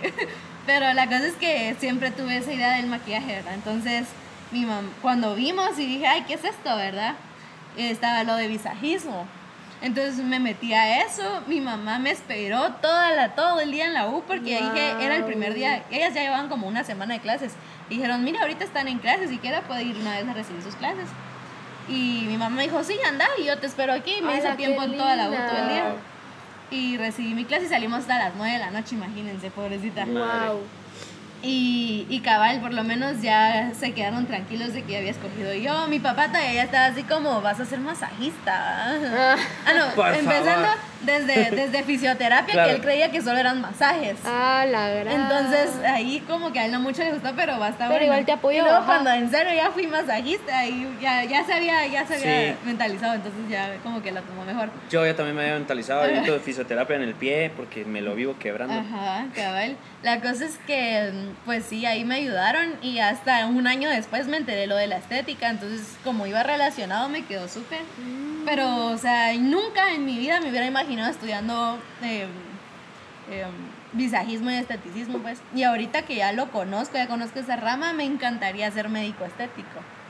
Wow. Pero la verdad es que estoy viendo, bueno, sí, médico estético. Madre, no sé, me fascina ayudar a la gente. lo que era. Qué loco. Es que Pero es lo que todo yo. dio una vuelta así, ¿me Ajá, entiendes? En todo cada uno tiempo. tiene su, Sí. su, su forma de, de ver las cosas. Yo siento que sí es maestra. Yo siento que ahorita le está enseñando a 808 personas de 16 países distintos. Ayer entramos a Londres. No. Sí. No sé quién nos está escuchando en Londres. ¿Tienes ¡Ay, alguna amiga ahí? ¡Hola, niño de Londres! Fíjate ¿No tienes que... alguna amiga ahí? Es que ella tiene amigos por todo el mundo. Ay, Ah. ay. Y, ajá, sí. Emilia en el mundo. Emilia Ajá. por el mundo. Emilia por el mundo. Ajá. Fíjate que no. Bueno, entonces en Tal Londres vez ya nos escucharon. no. Te iba a decir tal vez Nacho fue a Londres, pero no, No, creo. porque no, ajá, no tendría sentido. Saludos a pero Nacho sí. si nos escuchas. Hola, No, Nacho. entonces ya estamos en, en 16 países y 808 personas. Que seguramente cuando salga este podcast, ya no, o sea, los que están escuchando en Spotify, en, en ¿cómo se llama? Apple en Podcast, Apple Podcast, en, en Anchor. ajá. Mac y en otros other 9%, creo yo que era, porque hay como 9% Ah, que no es de eso, y, pero 9% de 808 es como 75, 70, 70, 75. O sea, sí es gente. Entonces, ustedes que nos están escuchando por ahí, eh, todos somos maestros de alguien, todos somos... Didácticos. Ahorita, ajá, deja didácticos, nos está enseñando, yo estoy aprendiendo Sí, muchísimo. Obviamente. Me estoy dando cuenta, es que todos tenemos un talento impresionante. Sí. y ahora que yo sí lo admiro un montón. Y uno no se imagina que la persona que está tal vez el del jardinero, él está, o sea, hasta él Sí, es una todos. persona que, Es una que experiencia podemos que- aprender sí. algo, pues porque, por ejemplo, con muchas de las que con las que yo trabajo eh, son personas de escasos recursos, mis compañeras de trabajo. Entonces, cuando yo platico con ellas, es una vida completamente distinta. Yo digo, a la gran, ¿qué haría yo veniéndome en camioneta desde saber dónde a venir a trabajar todo el día? O sea, sí, exacto, eso y es... yo digo, Y es wow, gente no que, me imagino que en serio eso, quiere pues. salir adelante, que le echa ganas y todo, y, y eso se Y admira que un tienen montón. su familia en la casa esperando y ellas están ahí matándose en el trabajo solo y por tienen que madrugar y pasar por todo eso, sí, la verdad. que, Sí, y que uno no- levantándose admirable. a las 7 de la mañana está sufriendo y, Y ellas andan como a las 5 viendo para poder agarrar camioneta. Es horrible. La verdad es que de cualquier persona podemos aprender un montón. Ok, no, de verdad... Bueno, ahorita ya vamos a pasar a la, Etapa de... a la parte de las preguntas, a la etapa de las preguntas. Émole. Entonces, eh, ¿quieres empezar tú? Va, eh, pues ya hemos hablado mucho de- del éxito, de las metas y todo, y la verdad es que a pesar de que el éxito se conoce como el típico estereotipo de la persona que tiene un montón de dinero, es una familia hermosa, un buen trabajo, para ti, ¿qué es el éxito como tal? Qué pregunta tan intensa. Porque, sabes, ahorita lo pienso y digo, si le preguntas a Estuardo qué es el éxito, va a decir la cosa más completamente diferente a la que yo te voy a decir. Y me dan ganas de llorar. Ay, qué? Está bien. ¿Quiere papel? Voy por papel. No, no, no, espérate, No. voy a respirar. Porque para mí el éxito. Espérate. No se preocupe, Chaito. No se preocupe. Para mí el éxito va a ser tener una casa donde tenga a mi familia y pueda disfrutar de esta gente. Eso es para mí el éxito. Qué bonito. Tener a gente que te rodee, te ame y te entienda. qué bonito. Eso es para mí el éxito. Ay, me acabas y de dar es mi mayor escalofrío. sueño, entonces todo el Wow. mundo me, me, por así decirlo, me critica. No. Porque, no, es- no ah, te lo digo por ah, ustedes. sí, Es no, lo- para es nada. lo- más Sino cuando noble, yo creo digo- yo. Sí. Cuando yo digo ese sueño, todo el mundo es como, ¿por qué quieres tener hijos? ¿Por qué quieres traer gente a este mundo donde solo van a sufrir? Em, ¿Para qué quieres tener un montón de gente que va a trabajar tanto? Y así, ¿verdad? Sino que yo lo miro porque si tengo hijos les voy a enseñar a amar a otras personas. Y si ese amor se riega, pues el mundo así se va a, a, Wow. a mejorar, siento yo, ¿verdad? Ese es, ese es mi, mi ideal de éxito. Chayo, a ver. ¡Hala, qué Yo quiero-! Yo quiero hacer énfasis en esto y esto me, me encanta que hayas sacado este tema porque, a ver, yo creo que todo el mundo tiene que entender que hay dos tipos de éxito. El éxito que todo el mundo reconoce, el futbolista, el, el futbolista famoso, el actor famoso, el todo famoso. El empresario, El sí. empresario que tiene sus ingresos y tiene un Ferrari parqueado afuera. Pero existe el éxito personal. Y el éxito personal no te puedes meter con eso. Y hay mucha gente, Correcto. muchas mujeres y muchos hombres. Para mí, eso sería éxito también. O sea, ¿por qué? Primero que nada, nos conozco, nos conozco a, a todos los que estamos aquí. Somos personas tan nobles y tan buenas y tan profundas que somos los que tenemos que traer gente al mundo para Cabal. enseñar Correcto. lo que nosotros sabemos, porque somos personas que vamos a cambiar la vida de mucha gente con este proyecto, con, con tratando bien a los clientes, siendo nobles. Hay una frase de la Madre Teresa de Calcuta que es, de hecho se lo pedí a la Rosita, que es nuestra tía, que, no, que me lo hicieran en un cuadro y, y me lo está haciendo. Es que nadie se acerque jamás a ti sin que al irse se vaya un poco mejor y más feliz. Correcto. Que es la, de, es la de la Madre Teresa de Calcuta. Y me Qué fascina lindo. esa frase porque tal vez no vas a salir con yates, no vas a salir con mansiones, pero vas a salir por la puerta grande de esta Y tal vez vida. no le caigas mal, pero puedes hacer que se sienta bien. sí, él. exacto. O sea, perdón, no le caigas bien, pero puedes hacer que se sienta sí, bien. entonces yo soy, yo en ese sentido es como, si te caigo mal y de verdad no quieres estar conmigo, yo soy el primero que te saco de mi vida. Porque también me respeto y es como, en mi círculo va a estar la gente que quiere crecer conmigo. Ajá. Eh, entonces es como, Aunque yo no cuadro con eso. no, cabal, o sea, en mi- pero no, no, yo voy a tratar bien a todo el mundo. Pero en mi círculo voy a dejar a- entrar a las personas sí, ajá. que, o sea, quieren o tienen la visión de decir, vamos a crecer, pero yo jamás voy a tratar mal a nadie en la vida. Aunque le caigas mal y aunque te trate mal. Exacto, yo no puedo, no puedo, ya lo vi, estaba en práctica, soy una persona que de verdad me cae entre la madre y no puedo ser malo. O sea, traté de ser un culero y no puedo, sí. no me sale. Ajá. Entonces, solo lo único que hice fue como, ya no te vuelvo a ver. Ajá. Pero ¿y si te vuelvo a ver? No hay clavo, Buena onda, No te, te voy a voy a- saludar respetuosamente y no te voy a insultar ni te voy a hacer la vida imposible porque más. no tengo tiempo que perder en hacerte la Ajá. vida imposible. Tengo muchas cosas en mi vida Exacto. como para enfocarme en eso. Entonces entendamos que el éxito, el éxito personal es, si ese es su éxito personal y lo tiene, va a salir por la puerta grande, va a salir por la puerta de decir, dejé lo que yo quería. No, o sea, ¿por qué no tienes un Walmart? Déjame, carajo, yo quiero mi familia en mi casa. Y tal vez el, su éxito es Walmart, o sea, tener un Walmart. Claro. Pues ese es su éxito. Y está perfecto, sí, cabal, ajá. Y si es ese es tu éxito, por favor, tenelo. O sea, nos vas a hacer un favor que a lo todos. tengas. Ajá, sí, a mí déjame tener el éxito que estoy diciendo que quiero tener. Ah, Yo quiero ser el podcast número uno de Guatemala, número uno de Latinoamérica que enseñe esto. Y va a ser, pero al mismo tiempo mi éxito personal es formar una familia y tener mucho amor con, con Mili y tener unos hijos preciosos y tener una casa y viajar por el mundo y dar conferencias y llevarlos a todos lados. Eso sí, es. la verdad es que, o sea, viéndote así, la verdad, no sé, yo rápido me rompo, Mm. pero me pongo a pensar qué tan mal tenemos que estar como sociedad, qué tan mal, qué tan mal tenemos que estar como sociedad para que, como que esa percepción tuya o definición tuya del éxito se vea como algo malo. O sea, yo me puse a pensar, de verdad, se me hace Qué patético. se me hace de las cosas más nobles, de verdad. Verte así, sos una persona muy empática que de verdad se nota que, que quiere como que transmitir ese amor y, y pensar que como que alguien te habló de esa forma, no sé, como que te, te juzgó por una cosa tan linda, solo me, me pone, me pone como un poquito triste, ¿sabes? Como que un- incluso un poquito enojada, qué disgusto saber que, que la gente no, no, no, no cacha, no entiende, o sea, sí, como que de verdad falta creo que esa humanidad, esa, esa empatía, o sea, ayer que estuvimos, eh, ¿cómo se llama? En el show ese, habían unas niñitas, así, Sí, sí, sí, es cierto. unas niñitas que, que vendían dulces, así, vestidas como de, de traje típico y Ajá. todo. Y mira, las, o sea, el, el lugar donde fuimos era un lugar creo que muy raro, la verdad es que no, no te dejaban ni tomar video, un poquito caquero el lugar, no Ajá. sé. Y iba, las niñas como que se metieron al evento y empezaban a correr, a ofrecer y todo.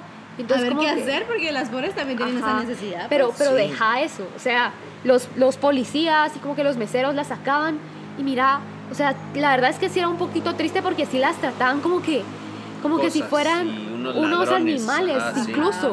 Y Y si así disculpen, es que nos van a regañar Ajá, si es están que- aquí. No, es que No, bueno, no lo iban a entender. No lo iban a entender. porque lo. Ajá. Y a mí lo que más me dolió de ver eso es que las niñas lo miraban como un juego. Se reí. Ah. Se reían, se Es reían "Mira, de... Está persiguiendo el policía, vamos. Se reían y yo me pongo a pensar, pobrecitas esas niñas, ¿sabes? Y solo como que, como que me rompí, o sea, hasta saqué un par de lágrimas, ¿me entendés? Deja eso. Y así como las niñas ven esa forma de que la policía las está atacando, así es como yo siento que me tomo las cosas cuando me atacan, ¿me entiendes? Y, Porque uno sí. trata de como de imaginarse lo que lo que lo bueno para tapar lo que en realidad está pasando, ¿verdad?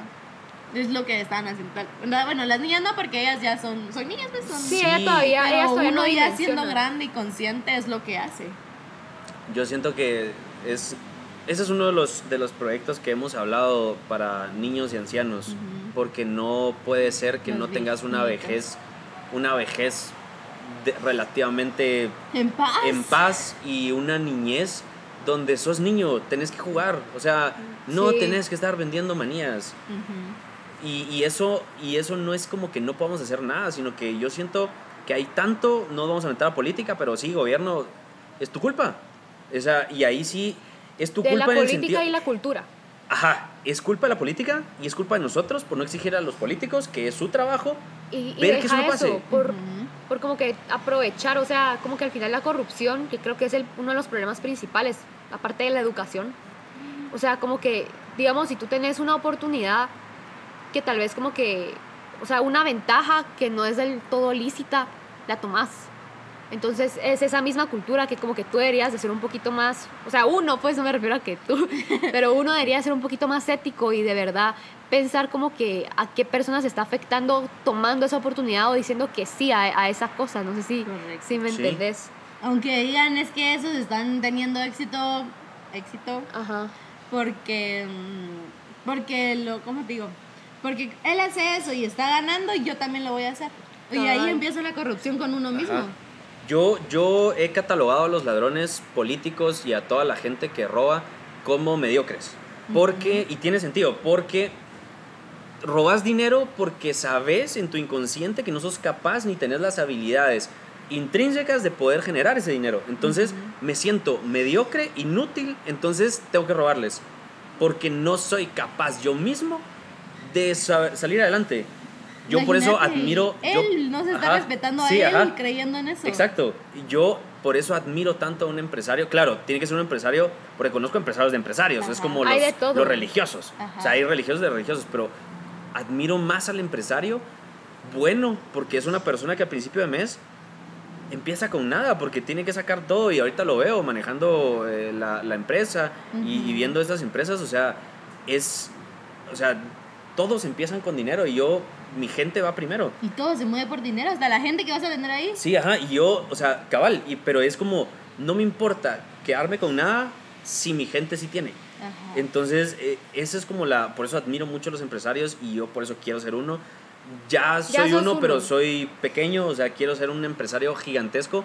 Porque, y buen jefe. y- jefe no, no me gusta jefe. Buen, buen Líder. líder, Buen líder, líder. líder, porque yo estoy ahí, o sea, yo soy de los que, bueno, a las 3 de la mañana sí hay que quedarse, hay que quedarse, y ahí estoy con codo a codo, eh, con el primo, con mi socio, y trabajando y lo que sea, pero e- es eso, porque después, indirectamente, casi 45, 50 personas dependen de mí.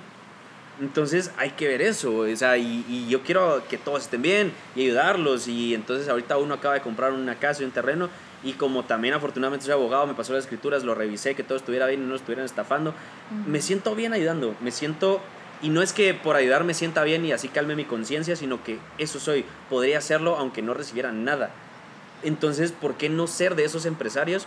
Porque este podcast es de creativos. Los creativos y los empresarios decidimos a dónde se mueve el mundo. Y usted es una creativa, porque usted está desarrollando ideas. No me gustó este trabajo, voy a hacer uno yo. Esa es su creatividad y está invirtiendo y está desarrollando y está, puta, creciendo su, su saloncito. Y al final como que también tenés ese, enfoque, como te dijera yo, hacia las otras personas, hacia como que también cómo yo puedo ayudarte, cómo yo puedo hacerte sentir mejor, así como, como tu frase. Y yo creo que esas personas también son las que logran ese cambio, esa como revolución, si se podría llamar así. Sí. La diferenciación, ¿verdad? Exacto. Si hablamos de marketing. No, sí, es que, es que es importante, es importante como tocar esos temas porque sí es como bien curioso que, que de verdad no podamos tener un éxito personal, sino que tiene que ser el... Y es más, las personas que le dicen que ese no es éxito, ¿qué van a hacer? Buscar un lugar donde trabajar y, o crear un trabajo chiquitito. Yo sí he platicado eso con, con Pablo, que Pablo es mi hermano, eh, de la admiración que sí le tengo, porque es una persona que se la ha jugado, se la ha...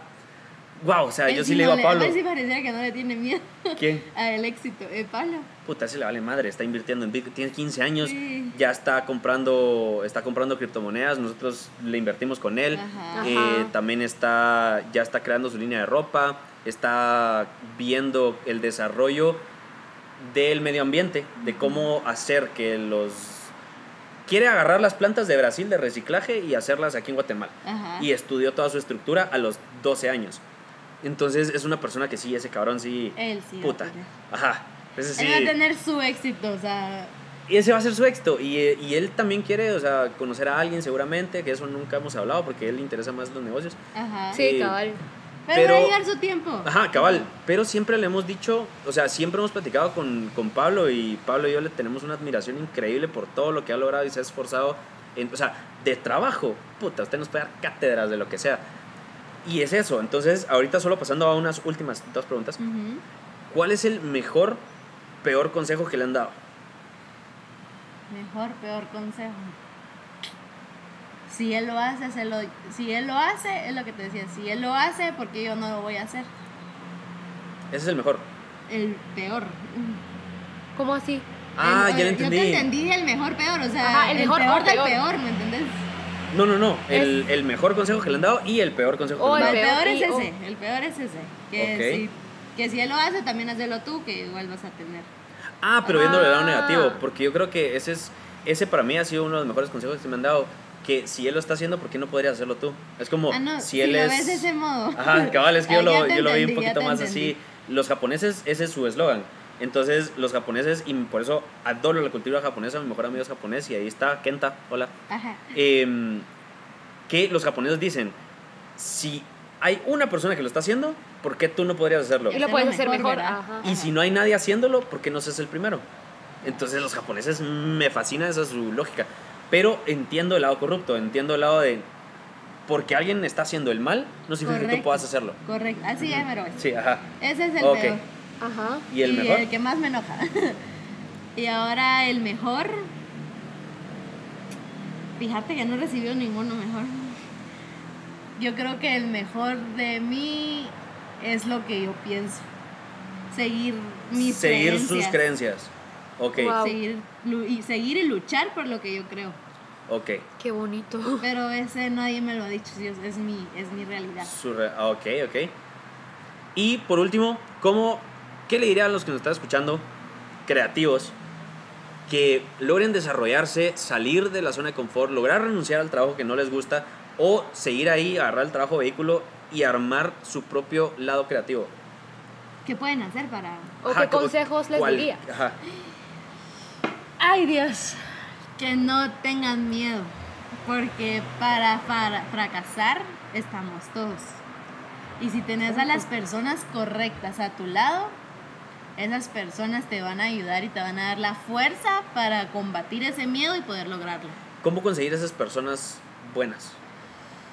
Buscándolas. Sí, porque eh, he visto muchas personas que creen que tienen personas buenas a la par, Claro, ¿verdad? y Y nada que ver. son una mierda de personas. O a veces es más como que siendo consciente de a quién tenés a tu lado y como que cuidando un poquito más. Ser selectivo, Sí. pero Miren, Ajá. la verdad es que está difícil porque yo no mucho soy de creer en, en los amigos.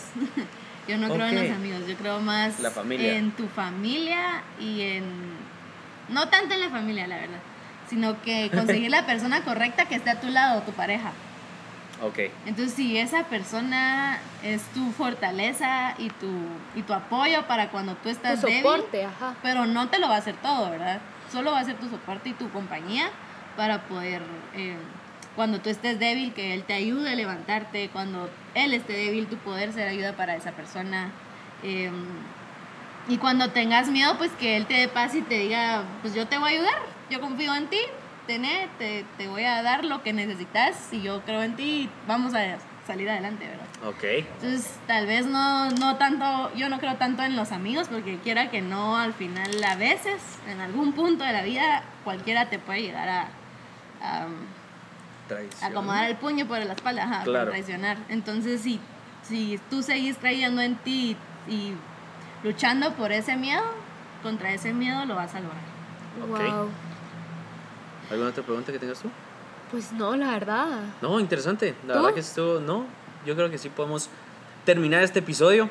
Eh, qué interesante esta plática. De verdad Muy que bonita. a pesar de que somos familia, la acabo de conocer muchísimo más. sí. Entonces, Sí, eh, gracias. De conocer. Gracias No. por abrirte. Sí, Eso- por Dios, de verdad que qué bonito escuchar eso. O sea, es la primera vez que tenemos a alguien que... O sea, todos se han abierto y siempre nos dicen, siempre nos han dicho en algún punto de esto nunca lo he contado al público, pero aquí se los voy a contar. Eh, solo uno, ¿no? De ahí todos demás sí. Sí. Bueno, créanme que nada de lo que dije aquí es lo dicho porque yo soy bien Cambiante. bien, bien Calla, cerrada. te lo. Nunca voy a expresar lo que siento o lo que pienso. Entonces ¿Por es qué? bien ¡Qué loco! No sé, fíjate, me cuesta un montón. Tal Eso vez igual- porque las reacciones como que tuviste, recibido. que, ajá, que has recibido, como que tal vez no han sido las mejores. Entonces, como Sí. que tendés a decir para qué te voy a compartir o para qué me voy a vulnerabilizar contigo. Correcto. Si me vas a, no solo no lo vas a entender, sino que no me vas a respetar en ese Ajá, sentido. correcto. Ay, pero nosotros sí. Pues por eso es que yo, Aquí. uno lo sabe, pues. Enos Ah. aquí. Ajá, y ustedes también aquí. como que dan la confianza de, entonces Sí. Sí, también aquí. tienen su energía positiva. La idea es que sea un espacio abierto donde todos realmente como que podamos quitarnos ese escudo, podamos desnudarnos y, Yo creo que la autenticidad es lo único que mueve realmente conciencias. Y nos lo decía Héctor en algún momento, hablar desde el corazón, pero con la cabeza. Ajá. Sí, por eso sí se llama mi libro. No, mentiras. Autenticidad, Bueno, sí se llama tu así. camino al éxito. Autenticidad, tu camino al éxito. Ahí está, Carrillo. en, ahí está en iBooks y en Amazon eh, Kindle. No, pero. No, hombre, pero no, de verdad, qué, qué gusto conocerte de esa forma. O sea, tú sí me caías súper bien, pero nunca me imaginé que, que tenías tanto. tanto. Y de verdad que Wow. la verdad es que sí aprendí un montón en esta hora y media, dos horas que, que estuvimos platicando. Entonces, de pasó verdad, qué gusto. Sí, dos horas. Qué gusto. Gracias, Emilia. Sabes que cuando querrás aquí me tenés. Qué Tan hermoso. linda. Sí. No, hombre, de verdad, muchas gracias por, por estar aquí. ¿En dónde te podemos encontrar? O tu trabajo. A ver, en personal está Chayo Salazar, todo junto con doble L Chayo, porque siempre lo tienen con Y. Eh, eh, y de mi trabajo estoy como m.rosario-salazar.g. Igual lo vamos a poner en la, en la descripción, los dos usuarios. Eh, pues nada, de verdad, muchísimas gracias por escuchar, por estar pendientes. Creo que cuando este salga ya habremos tenido audiencia muchísimo más grande, porque este es episodio 49, 50 y algo. No, es ¿Qué? 52, creo yo, por ahí. No, Pero, o sea, 52 ya era- dijiste 53 Ah, con el cierto. chinito. Ajá, 53 con aquel, pero no sé si vamos a sacarlos antes porque Ah, nos sí, interesa sí. un poquito eso. Entonces, por eso ya ni digo número. Ya solo creo que es algo. espérenlo. Sí, espérenlo pronto. Porque, ajá, sí. Bueno, eh, muchísimas gracias por estar acá, por escuchar. No olviden buscarnos en arroba guion bajo milifer en todas las redes sociales. Y pues nos pueden escuchar en Apple Podcasts, em, Spotify, eh, Anchor, las diferentes plataformas donde están los podcasts. Y de verdad, muchísimas gracias. Compártanlo. Mucha suerte en su vida. Chao. Bye. Chao.